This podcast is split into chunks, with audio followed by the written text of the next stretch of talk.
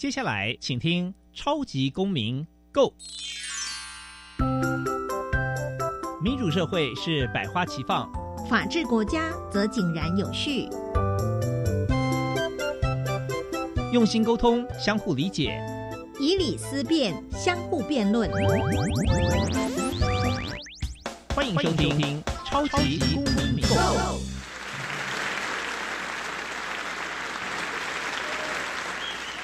各位听众朋友们，大家好，欢迎再次收听《超级公民购》。那今天呢，我们要跟各位来聊的主题呢，其实跟台湾的这个现状哦，这个有一点关难哦。因为大家就是我刚刚主持人在一开始有提到说，这个台湾其实长期以来啊，都是这个被贩运的男女及儿童的目的地。也就是说，有一些非法的人口的走私、人口的贩运啊，是从各国去运到台湾来哦。那其实也引起了国际的关注哦。那因此呢，我们今天要来谈的主题啊，就是这个所谓的人口贩运的防治。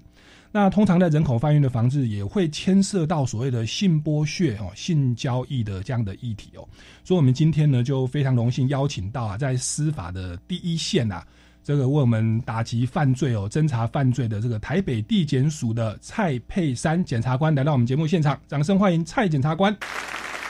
嗯，苏哥哥，还有各位听众朋友，大家好，我是台北地检署的检察官蔡佩珊。那很荣幸有机会到这边哦，跟大家分享人口贩运这个议题。那诚如刚刚苏哥哥所说，呃，现在因为国际之间往来很频繁，那全球化人口移动潮流所带来的人口贩运的这个问题，好，也是目前国际社会还有各国政府没有办法忽视，那也是重大的挑战。那呃，我们国家其实经济很繁荣哦，那也成为东南亚地区婚姻移民还有劳动人口的输入国。那最近这几年，就是比较多的情形是，嗯，有一些是不法人蛇的集团，哈，他可能透过非法偷渡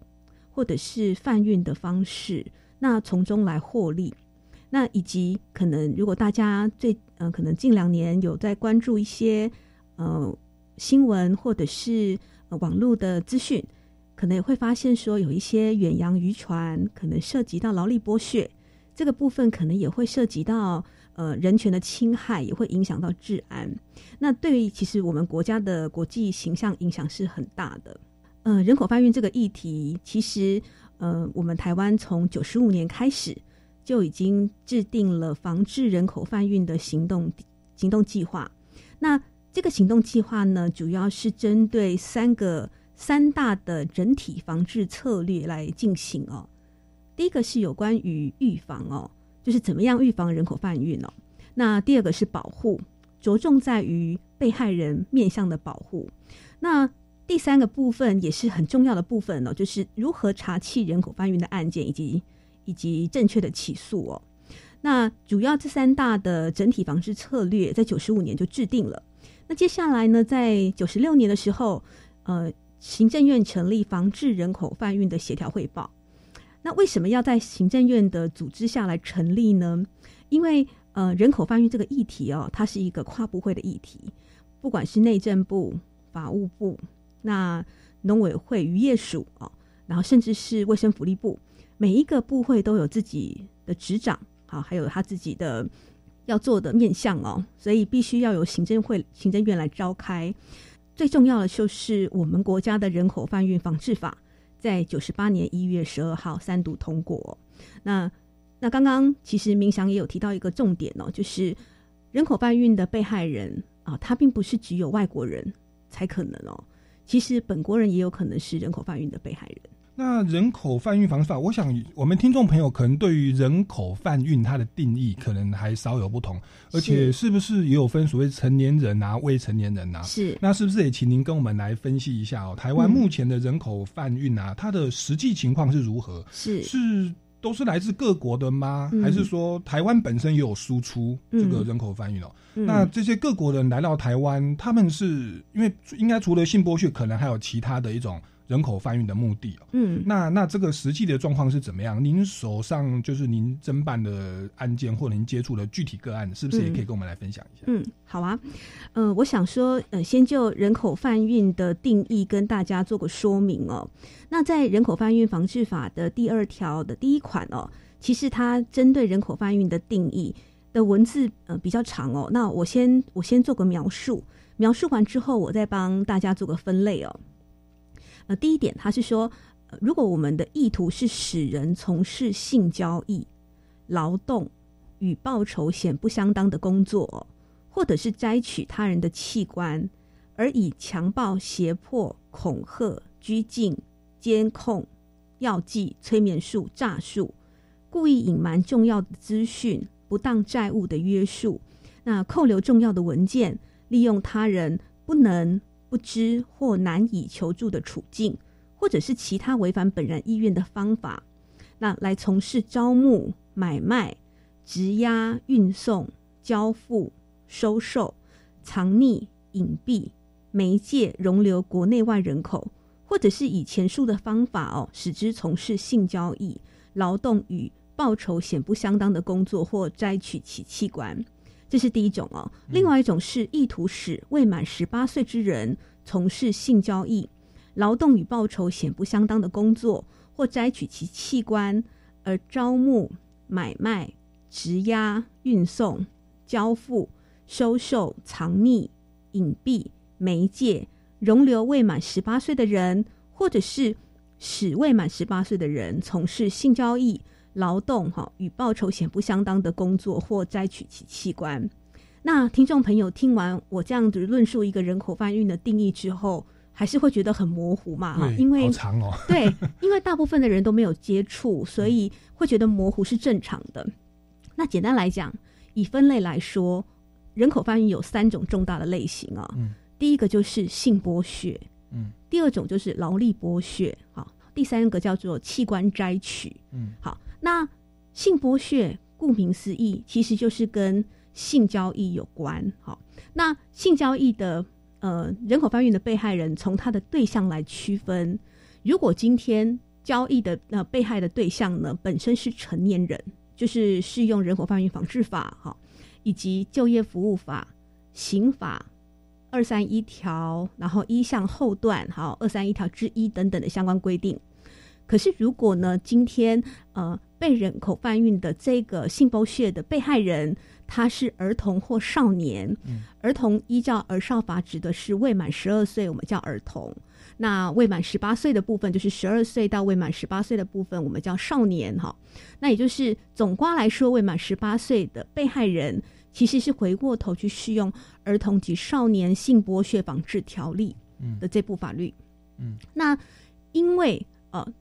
儿童性剥削防治条例》跟《人口贩运防治法》里面有一个类型在性剥削是相叠合的，也就是呃，使未满十八岁的儿少从事有对价的性交猥亵行为，然后或者是媒介啊、引诱，让他去做从事这些工作。本身它也会构成人口贩运防治法里面的性剥削，嗯，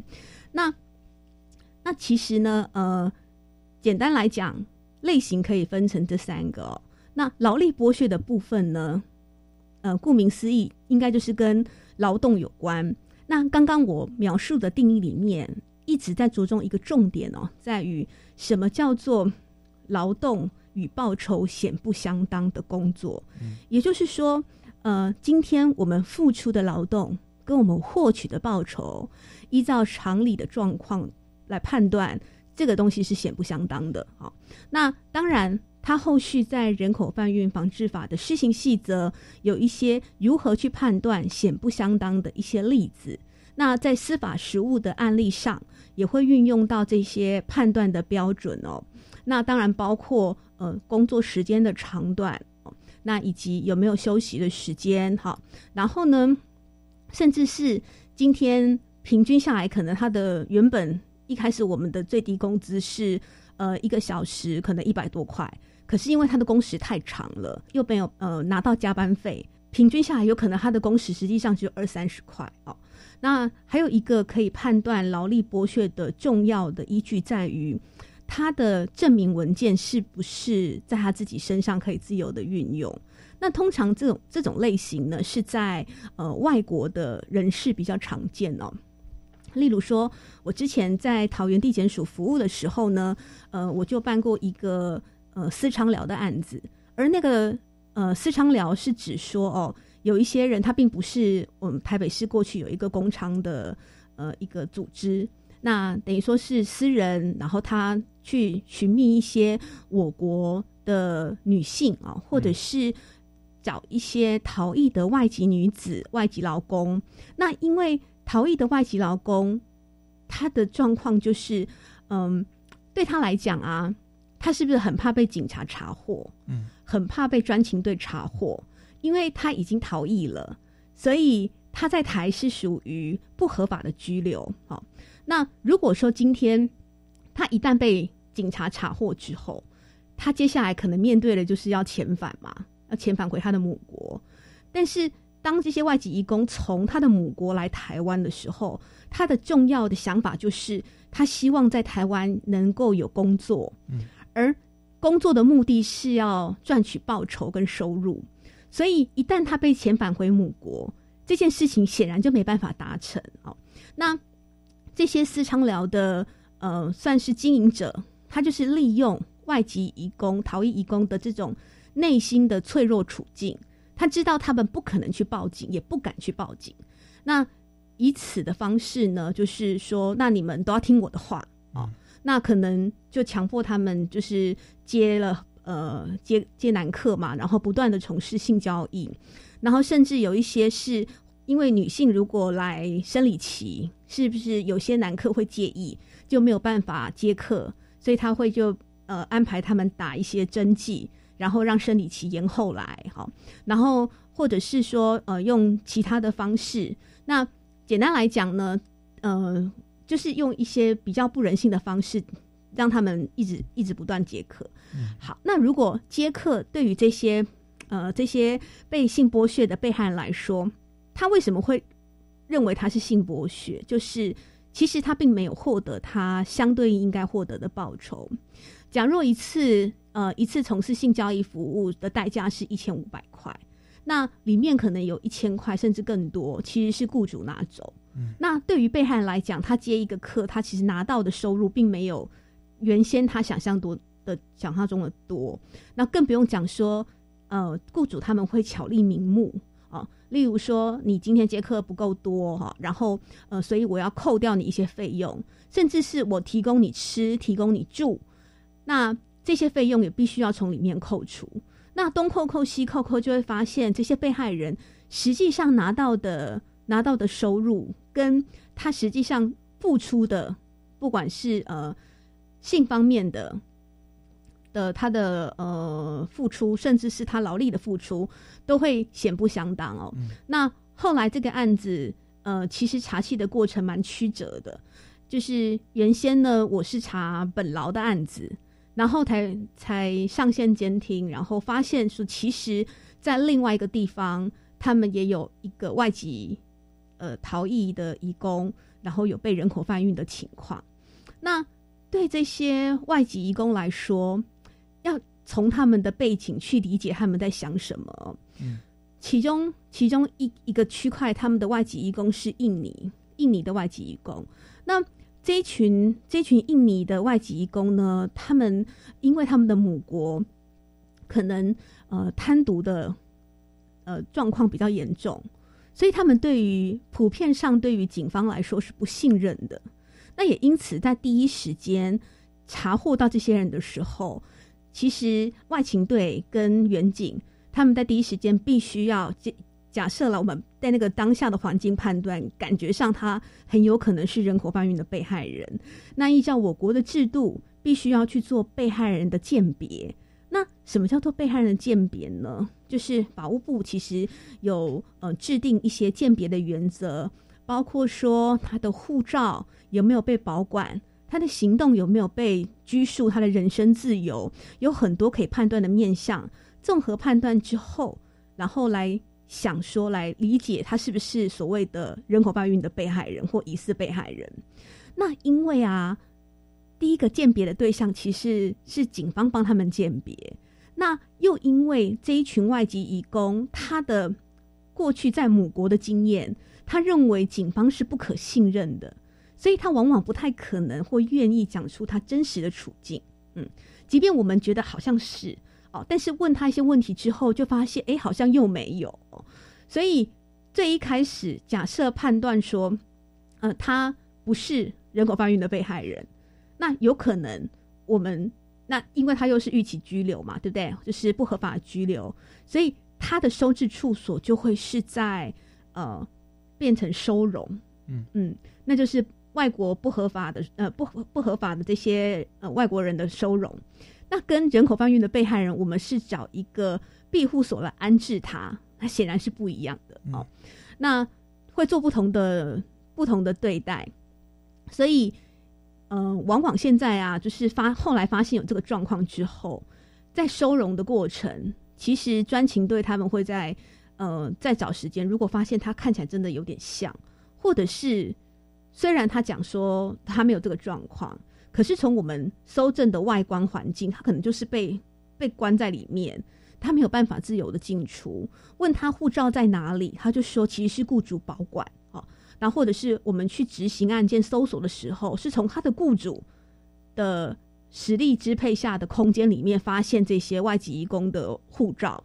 那这些外观都可以让我们判断说，这些人是疑似人口贩运被害人。这时候，我们还是会让他先安置哦。那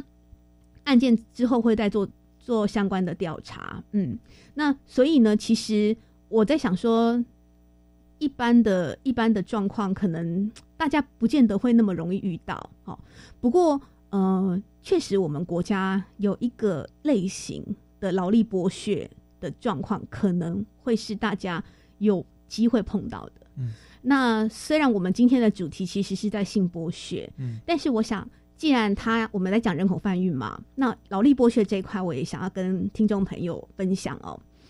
有一些人可能家里面会有一些。家事义工，嗯嗯，例如说，呃，小朋友啊，他可能在呃在成长过程中，可能父母比较忙碌哈，嗯，然后或者是我们家中有一些长辈，他可能行动不太方便，或是他有呃一些疾病，那我们可以引进外籍义工来照顾他。那这些外籍义工呢，他的他的呃劳动的条件，往往其实就跟雇主能够给他的。个环境有很大的关联性，也就是说，我们我们来想嘛，哦，就是这如果是长辈需要照顾，他其实都天天需要照顾，三百六十五天都需要照顾。但是我们一般人，我们有周休二日嘛，然后我们有休假可以使用，可是对于这些家事义工来说，可能他的呃劳动条件跟其他的人相比，就会比较没那么好。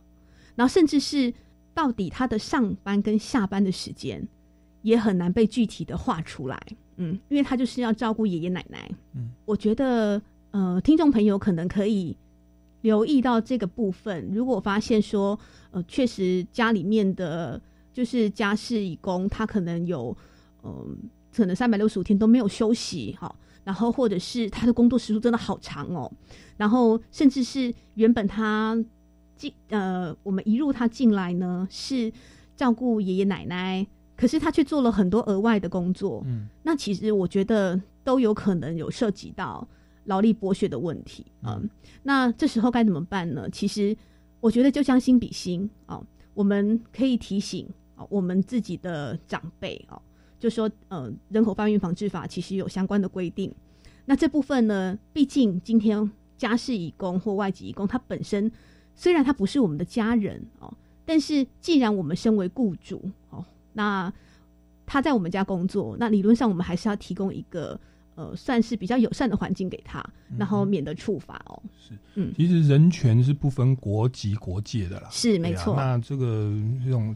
大爱的慈悲心、对人性的尊重，我觉得是我们的国民应该有的一个素养。没错，所以在面对这样的问题，不管是家事移工，甚至所谓的这种性剥削，这个我想大家，我觉得听来其实是心痛，哎，是心痛，是沉重。嗯，那我想这个很深的这个社会的问题跟经济的问题哦，也不是我们在节目上可以三言两语就道尽的哦。没错。但是我觉得这个还是要在节目上我们这样讲，让大家知道，哎，真的有这样的社会现象存在。是。那也希望我们的检警单位哦，也是继续在这边，我觉得是捍卫人权，然后杜绝这一种。真的是非常惨绝人寰的现象哦，让我们的台至少在台湾，我们的法治范围内，可以让这个社会更公平正义更好。嗯，好，那我们先进一段音乐哦，待会会回来节目现场再请教一下蔡佩珊检察官哦。刚刚聊到这个所谓的性剥削，那其实性剥削除了移工问题之外，那个检察官说一开始他其实是在侦办本国籍的哦性剥削的案件，这边可能又有所谓的。成年人啊，以及未成年人的这种性交易、性剥削的问题，待会啊进来节目现场再请教蔡检察官。那我们这段时间呢，我们就进一段音乐哦。这段音乐是由歌手台正宵啊，他结合了九位歌手，包含这个这个蔡家珍，包含张云金、艾辰、杨倩石、何芳哦、舒雅哦，以及主持人苏格格我哦。九位歌手，我们就写了这一首歌，叫做《仰望》哦。那鼓励大家在疫情的期间哦，生活很多的压力情况下，我们怀着希望，不要放弃，继续往前行，用正能量来改善这个世界哦。我们进一段音乐，马上回来哦。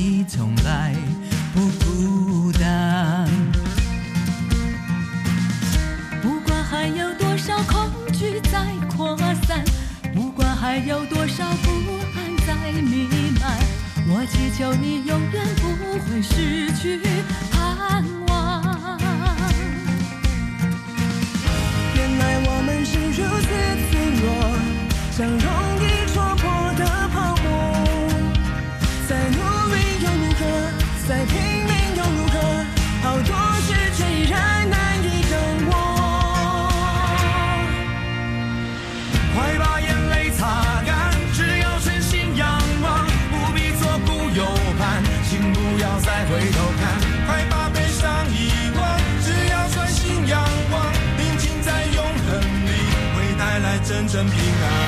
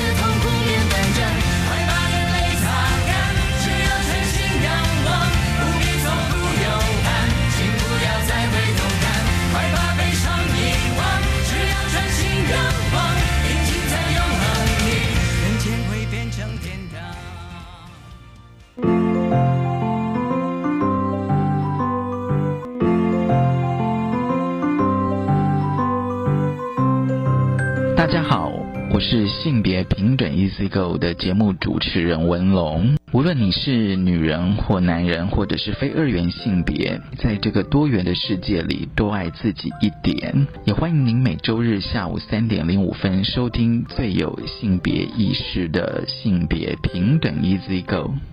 唉，大宝、二宝要上幼儿园，缴费更多喽。放心，读公立、非盈利或准公共幼儿园，今年八月起，每个月最多缴三千元，二胎、三胎再减免，真好哎！那育儿津贴有增加吗？自己带或是读私立的，今年八月起，育儿津贴增加到每个月五千元，咱们三宝还可以领更多哦。零到六岁，国家和你一起养，请上全国教保资讯网查询。以上广告是由教育部提供。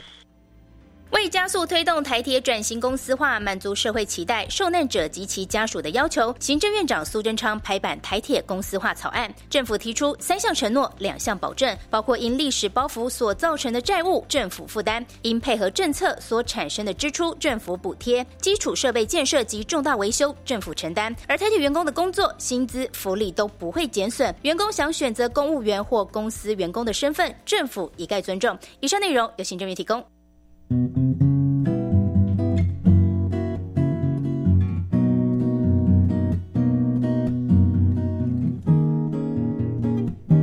我是苏命苏米恩，你现在收听的是教育电台。Open your mind，就爱教育电台。耶耶耶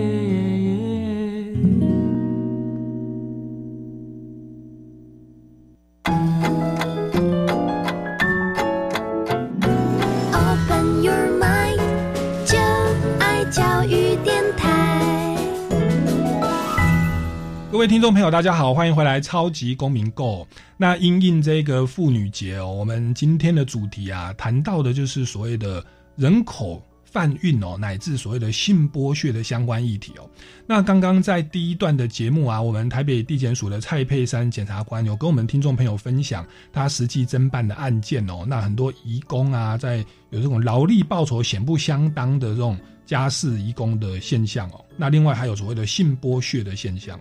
那谈到性剥削，其实不只是移工的问题啊，其实在我们国内哦，也有这样的问题长期存在。政府有通过所谓的这个儿童少年性剥削防治条例哦，那这个部分是不是也请教蔡佩珊检察官，跟我们听众朋友介绍一下我们的法治现况，甚至是一些具体的案例呢？嗯，刚刚就诚如苏哥哥所说，被害人从呃他的年纪来区分，那可能分成成年人跟未成年人。那我现在讲的未成年人，就是指未满十八岁的儿少。嗯，那这部分呢，就会适用《儿少性剥削防治条例》哦。那《儿少性剥削防治条例》其实对于性剥削的定义，主要分成四种类型。一种就是刚刚我在前一段呃节目有提到的，就是使儿少从事有呃有对价或无对价的性交猥亵行为，这是一个哦。嗯，另外一个就是呃我使用呃对价或者是呃一些引诱儿少的方式去拍摄一些性交或猥亵的影像画面跟电子讯号。嗯，那另外一种呢，就是使这些儿少去坐台陪酒哦。嗯，那给他一些呃对价。嗯，这三种类型里面，其实，在一百零四年《儿少性剥削防治条例》修法的时候呢，他才把我刚刚讲的第二种类型，就是呃拍摄性交猥亵影像或电子讯号这个类型放进去。嗯，那虽然它是新加入的，但是它完全因应现在是为网络性别暴力的议题哦。嗯，怎么说呢？呃，可能前一阵子大家会有有知道说有关于对小玉换脸的这个事件。那其实呢，小玉换脸的事件，如果他今天换脸的对象本身是成年人，例如高嘉瑜议员，好、例如我们的小英总统，嗯如果他是成年人的话，那其实适用的法律可能是刑法的二三五条，呃，散布猥亵物品罪，或者是刑法的三百一十条嗯里面的诽谤罪。那提到如果有过分揭露这些被害人的个人资料，那可能另外会触犯《个人资料保护法》第四十一条的刑责，他最高可以处五年以下的有期徒刑。嗯那就是看具体的违法的情状，然后去适用不同的法律，这是成年人的部分。可是如果今天我散布这些影像的被害人，这被害人影像他是儿少，那他就会去适用《儿少性剥削防治条例》的第三十六条。那三十六条其实，听众朋友如果有机会看到条文本身哦，它里面的项次其实很多。第一项是指说，我今天这个行为人他自己去拍摄儿少性交猥亵的影像啊，我就是拍摄制造，这是一种类型。那第二项是指说，今天我引诱，哦，我用引诱的方式，然后让儿少，呃，使而少被拍摄或被制造。嗯，那有一个实物上比较常见的状况，就是可能网友之间，然后行为人他假装自己，假装自己是，例如说，我知道今天跟我呃交谈的对象是个女生，好，那我就假装自己跟她是同性，但是实际上行为人是男的，他假装自己是个女的，好，然后就开始跟他闲聊，那聊一阵子之后呢，他就会呃用可能用试探啊，或者是用呃一些话术去要求要求对方我们的小朋友提供性私密的影像，也就是可能提供呃没有穿上衣或没有穿内裤的影像给他们。那大家会想啊，哦，可是我们的小朋友其实都有受师长的提醒嘛，真的会这么傻傻就提供出去吗？会，因为我们的小朋友其实很单纯，他真的会以为对方是同性，嗯，跟他同性同年龄的人啊。那他的呃这些人的话术有很多，例如他可能先传，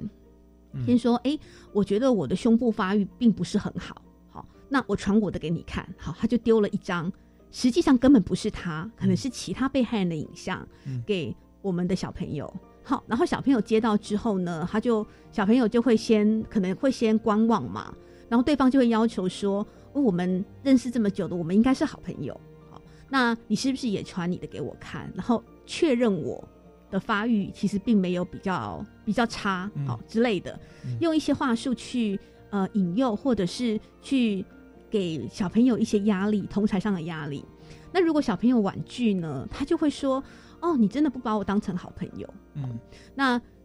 尤其是在青少年阶段，嗯小朋友很容易受到这样的话语的影响，再加上说现在呃网络运用的频率很高，哦，那如果家长跟老师们没有在呃，我觉得在可能在一个时间点有发现或介入，很有可能孩子的性剥削影像就出去了。嗯那出去了，其实才是噩梦的开始。嗯为什么呢？传出去了第一章之后，对方就会开始要第二章跟第三章。嗯所以呃，先前就有就有实物上发生一个案子，就是原先被害人呃是呃假设是 A 女好了哦，那 A 女呢，她先她先认识这个网友，网友也是假装自己是女生的身份，那就跟 A 女当成就是网络的好朋友，交就是等于说两个人认识了一段时间之后，这个行为人就开始有点半露出本性，就开始跟他要一些性剥削的影像。一开始 A 女是不愿意给的，那当然她就是用各式各样的话术，然后一开始可能用球啊，然后用各式各样的理由去请他给。后来 A 女实在被撸到不行啊，就真的传了一张自己的影像给他。嗯传出去之后呢，那对方就开始，我觉得一开始就露出他的真面目，就开始说：“那我现在还想看第二张。”嗯那 A 女就不想再传了，因为她觉得我已经传一张给你，你还跟我要，就是就是有点太过分，然后她就拒绝。他们之前已经先认识了嘛，我们的孩子在网络上很容易，嗯，因为可能见不到面，有隔的网络，所以对于网络安全这一块没有那么有比成年人那么设想的周到，然后甚至是不管是 IG 或者是脸书，有可能就是用自己的本名啊、嗯或者是我们可以追索到的自己的英文姓名，然后来做注册。那在上面可能也会拍摄到自己就读学校的制服、班级，那甚至跟对方在聊天的过程也会透露出自己的背景。好那一旦让行为人去掌握这些资讯之后，他就很有很有东西去要挟他哈。嗯也就是说，他后来这个行为人就利用说，我知道你念你是念呃叉叉高中哦某某大学几年几班啊、那如果你今天不再传第二张给我，那我就我就开始散布你的资料哦。那因为我刚才提到这个例子，其实这个小朋友他是未成年人，那当时他呃，我有点忘记他是国中生还是高中生。那当下他当然就很紧张嘛，就想说哇，那要是我的性剥削影像被我的班上同学看到，那还得了哦？完全没办法想象这种事情，所以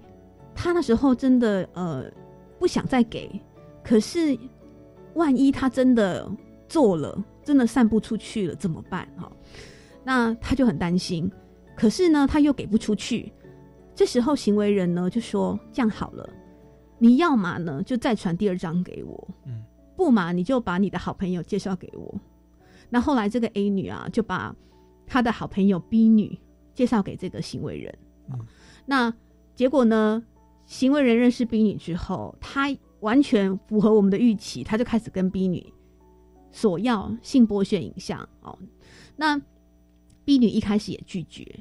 那但是呢，行为人就跟 B 女说，如果你不给我。我就散布你同学的性私密影像，嗯呃，那基于义气，嗯，所以 B 女就传了。嗯、好，那到此为止，我们的被害人已经累积两名了。嗯，哦，那后来是因为这个行为人又继续索要，嗯、那 A 女跟 B 女都不胜其扰。好，后来他们就一起讨论之后，就决定跟老师讲。嗯，那因为报告老师之后，老师发现事态严重嘛，就赶快报警跟通知家长。我知道我们的听众朋友可能有一些是老师，嗯有一些是家长。如果我们希望我们的孩子在面临任何人生上的困难，或者是他们有可能就是刚刚我讲的那个 A 女跟 B 女，我们希望他在遇到人生的困境的时候，懂得向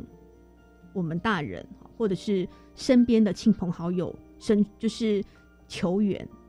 那这时候呢，我们一定要一定要谨记一件事情，就是。当孩子跟我们求援的时候，第一时间我们绝对不要责难他们，嗯，哦，这是很重要的，因为一旦第一时间呢，我们对孩子破口大骂、责难他为什么这么笨、这么傻，怎么会做这件事情，其实根本于事无补。而老实说，老实说，这件事情的发生，其实最自责的就是孩子，在孩子愿意讲这呃这些事情之前。他的内心可能已经挣扎非常久了，为什么会挣扎这么久？其中一点就是担心被骂。嗯，哦，那好不容易他鼓起勇气让我们知道这件事情，其实最重要的应该是怎么样赶快让这件事情好好的妥善处理，而不是责怪孩子。呃，那当然，在一个合适的时间点，或许我们可以跟孩子来讨论说，怎么样在网络上，呃，跟呃，网友互动是属于比较健康也比较安全的方式，我觉得这是可以的。但是针对这件事情，我们就不要拿一个开头，就是啊，我就是跟你讲，你怎么这么傻哦？为什么要做这些事情来做开头？那我觉得，呃，如果孩子他会感觉到自己是呃被同理，好，然后甚至是被重视的，那或许他就会站在更信任的角度，愿意多。多分享他内心的事。嗯嗯，哇，谢谢蔡检察官跟我们分享这个，也是听来非常的伤心沉重的一个案例哦。那我想各位听众朋友，不管是家长、老师还是同学，都要引以为戒哦。那我们先进一段音乐哦，待会再回来节目现场继续请教蔡检察官。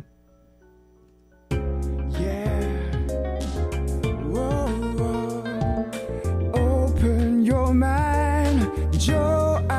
教育电台。各位听众朋友们，大家好，欢迎回来《超级公民购》。那我们今天节目的现场非常荣幸的邀请到台北地检署的蔡佩珊检察官。那在前阶段的节目，他跟我们分享到所谓的人口的贩运啊、性剥削的问题哦，那也谈到了这个，特别是儿少、未满十八岁的孩子哦，他们如何遭受引诱而提供的一些私密照、性剥削的影片哦、照片，那结果呢铸成大错。那这个这样的一些案例，我觉得是让我们引以为鉴呐。大家真的在网络上交友要非常的小心哦。那个歹徒有时候都假装是跟你同性的好朋友，再通过一些话术啦、同才的压力哦，然后来来实行他的犯罪行为。这个对孩子的人生啊、身心是很大的一个伤害。嗯，那蔡检察官他在第一线的现场，是不是再跟我们来分享一下一个相关的案例？嗯，没问题。那呃，先前我侦办过的案件，有一件是。呃，用利用游戏点数的方式哦，然后来呃引诱小朋友交换一些性私密影像。那这个行为人他其实蛮厉害的，他就会呃透过网络交友的方式，透过脸书啊，然后一些一些呃网络的平台，然后认识先认识一些可能呃国小的五六年级的小小男生哦，因为这个行为人他喜欢同性，嗯。所以他就会认识一小男生哦。我在这边我还是要强调一件事情哦，大家不要想说，好像性剥削的对象一定是女生，嗯，错。我们的小男生也有可能是性剥削的对象哦。那呃，再来就是这些行为人永远不会嫌我们的孩子小哦，所以很多的东西，可能家长跟老师在小朋友可能年纪很小的时候就要给他建立一些观念，包括自己身体的界限。然后不要认为说行为人跟我是同性，对方有我也有，我就可以给。好，那一旦给出去了，他可能就是人家可以拿去交换。那他们有一些呃地下的平台交换出去，他还可以因此获利。哦，那这个东西一送出去就是无远否界。在呃无论如何，我们都要提醒我们的孩子注意。那先前我侦办的那个案子是，他先认识可能一样是五六年级的男同学。然后认识之后呢，他就开始，因为他就会熟悉现在五六年级的小男生喜欢打哪一些线上游戏。那他知道之后，他就是在线上游戏打线上游戏，然后并且花钱买一些装备。那因为这个行为人本身他的家境是不错的，嗯，那他当然就可以买到不少的装备。好，那对于小朋友来说啊，小朋友没有什么通常零用钱的。额度什么都是有限的嘛，那呃，这个行为人就会说哦，那你你如果拍摄你裸露生殖器的画面给我哈，或者是跟我一起手淫，好，那我就会给你一千元的游戏点数，嗯，那一元大概等于一点，嗯，哇，那对小男生来讲真的是一个很大的诱惑，嗯，那我想说对方是个男生嘛，哦，那我传送他也我也有他也有的照片给他，好像也没什么。但是这就是一个性剥削的行为啊！哦，他是该当《儿少性剥削防治条例》第三十六条，最终可以可以去判七年的哦。小男生就传了，那有一些，那他又会透过透过这些小男生，在认识其他也有网玩网络游戏的小男生。其中一个小男生，行为人约他出来碰面。那小男生他其实很有，嗯，也算是想比较多、有危机感的被害人。那他担心跟网友见面有危险，所以他就跟网友约定在学校碰面。哎，因为学校有监视器，那他觉得这个环境是对他来讲相对比较安全的环境，所以他就把这件事情跟他的好朋友说，跟他的跟他的好朋友讲说：“哦，我今天要跟某某网友见面。”那因为他自己也担心遇到危险，所以你你在可能就躲在哪个地方，然后有点像是暗中保护他的的感觉啦。他的好朋友们也确实这么做了。这个被害人他跟行为人见面之后，那行为人就就借故就说，那我们两个去厕所。好，那被害人觉得很奇怪，为什么我要跟你去厕所？但是后来行为人就把他拉去厕所，然后就在呃一个残障的厕所内，那就是强迫他帮他口交这样。嗯。那同学就发现说，等到他们察觉的时候，发现奇怪了，这个被害人怎么不见了？他们好焦好好着急，然后就开始狂找喊他的名字。后来呢，就在某一间的厕所里面，就发现被害人行为人被发现，哎，自己的自己的状况被发现之后，他就很害怕，啊，就翻墙逃走。嗯，那后来因为在学校嘛，所以大家下意识的情形就是。第一时间要把这件事情跟老师说。苏哥哥，如果你是老师，你听到这件事情，你觉得你会怎么做？首先，第一个当然是不要责备，嗯。然后第二个，既然有摄影机，我应该会依照法律程序，就是报案，就是交给检警来处理。是是，苏哥哥是标准答案。哦，这标准答案。没错。好，那我们这个老师呢，呃，他可能，我觉得他可能太紧张，或者是他过去没有处理过类似的事情，嗯。所以他第一时间他就跟我们的被害人说：“你就把你跟他的联系资料都删掉，之后都不要跟这个人见面了。啊，嗯，”对，然后被害人就按老师的话要听嘛，对，这被害人就把手机里面跟这个行为人联系的资料把它删掉，嗯，然后后来老师就叫他这些人回家，哦，然后回家之后呢，可能过了一阵子，老师自己也察觉不太对劲，嗯，就把孩子再叫回来。好，然后接下来想要了解发生什么事，老师就想说，好，小朋友刚刚经历了一个这么可怕的经过，那什么东西最能抚慰人的情绪？苏哥哥你，你猜猜看。是玩游戏吗？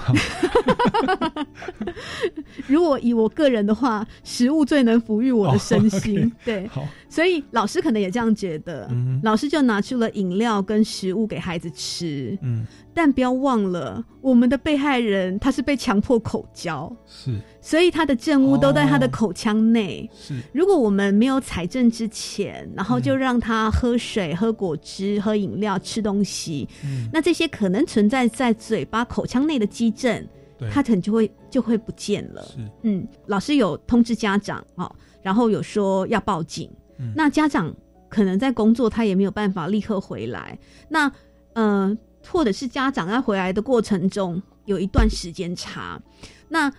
结果呢，他老师就说他没有办法陪同先去警察局做去做笔录或报案。嗯但其实陪同孩子去警局报案这件事情，并不必然一定要家长去。嗯，当然，制作笔录法定代理人在场是最好的。学校里面有监视录影画面，至少这一块可以先协助警方处理，那我们才有办法去特定犯罪嫌疑人的身份。那后来好在这个案子，警方就有报请台北地检署指挥侦办，那是我处理的。嗯虽然前面有一些呃感觉有些先天不良的状况，但是后来有顺利查到行为人。那呃，我当时在办这个案子的时候，我就想，他特别喜欢年纪轻的孩子。后来有清查出几个被害人，我就跟警方说，那查到被害人，我就直接由地检署然后来传唤他。我问这些被害人的地点都是在温馨谈话室。嗯，不晓得苏哥哥有没有到地检署的呃侦讯室啊来看过？我有去过成人一般的侦讯室啊，温馨是谈话室没有去过。是对，然后保护法庭有去过啦，是但是在地检署那边的温馨谈话室，我我不晓得是什么状况。嗯，因为其实呃，一般的侦讯室，如果苏哥哥有有进去过，就会知道检察官跟呃被讯问人是。检察官是在法台上嘛，坐的位置比较高，然后被讯问者不管是证人、被告或者是当事人，他可能是坐在下面的对，会有一段距离。嗯。温温馨谈话室的设计呢，它其实就是呃一个比较长条形的桌子，检察官会坐在一边，那被害人社工会坐在另外一边。嗯谈话的过程会像一个 L 型的方式。一方面呢，这个其实是大部分是适用在性侵害的案件。那因为我们性侵害的被害人他的身心状况比较脆弱，嗯他可能比较需要用这种比较柔性的方式、柔性的环境，然后让他能够呃把整个案情的经过呈现出来。那另外就是针对于如果我们的被害人是儿少性剥削的小朋友，我们也会透过这种方式在温馨谈话室来做笔录。嗯嗯嗯。那也谢谢检察官在跟我们分享这个案例哦，所以我觉得这个案例要跟我们讲，就是收集证据是很重要的、哦，而不是把资讯都删除，然后一些犯罪的证据都把它洗洗干净了，或吃东西吃掉了、哦。是，那这个是必要的、哦。那节目时间也慢慢到了尾声了，我我忽然想到说，哎，刚刚前面有提到说拍摄的影片呢、嗯如果被被被那个加害人拿着，他可能拿到很多网站，甚至色情网站就嗯泼在上面了、哦。是，那我也想请教一下，被害人遇到这种情况下要如何去申请下架？那以及说，呃，被害人或我们的同学遇到类似的情况，我们要如何去寻求这个救助呢？嗯，嗯，苏哥哥这个问题很重要哦。那我也想要借机跟听众朋友大家做个宣导哦。呃，依照《儿少法》第四十六条，我们呃教育部、然后卫福部、内政部警政署哦，还有 NCC，好，其实在这几个主要的部会下，它有成立一个民间防护机构，叫做 iWin 啊。那 iWin 怎么拼呢？就是一个小 i 啊，小写 i，然后后面 w i n 都是大写。iWin 这个组织，大家可以在网络上搜寻 iWin，然后就会有一个民间网络的防护机构，它就会出现。iWin 现在它是委托台北市电脑工会来来执行它的任务。iWin 它虽然没有公权力，可是它跟网络平台业者已经长期建立一个很好的沟通管道。所以，例如是脸书啊、Google 这种大型的国际公司，他们也都会有所谓针对性私密影像外流，然后或者是刚刚我提到的儿少性剥削的影像外流，有一些呃自律的机制。今天我们可以透过 iWin 的协助，然后来移除下架。我们发现某一个人他在散布类似的讯息，我们可以提出检举。好。如果今天影像本身是在犯罪行为人的手上，嗯，这时候一定要报警，嗯，可以在警方这边做笔录的时候，然后特别把这件事情跟警察说明，那警察就会视案件侦办的进度以及目前收集到的资讯，然后可能向地检署。啊，报请地检署要向法院申请搜索票，嗯，然后去搜索犯罪嫌疑人的住处，然后扣押扣押他手上持有的一些影像资料。哦，如果今天这些影像是在色情网站被散布怎么办哦？那不可讳言的这一块一直是到目前为止很难解的议题。嗯嗯，我们只要要交出性私密影像还有性剥削影像之前。一定要想清楚，但是如果真的已经交出去了，就是想办法跟亲友讨论，然后赶快报警处理，因为有可能被害人其实不只有我们一个，嗯，有可能还有潜在的第二个、第三个、第四个的被害人。是，如果每一个被害人他都能够勇敢的求助，勇敢的把这件事情说出来，那后面这些行为人他的犯罪行为才有。才有机会被一举查起。好，那就是防暴专线一一三，这个也是大家比较耳熟能详的。那如果是呃人身有立即危险的时候，不要怀疑，就打一一零，好，直接打一一零报警。那勤务指挥中心会依照今天我们报案的地点，好，那就是指派。最近的辖区派出所员警到场哦，所以如果遇到人身紧急状况，就是报一一零。嗯，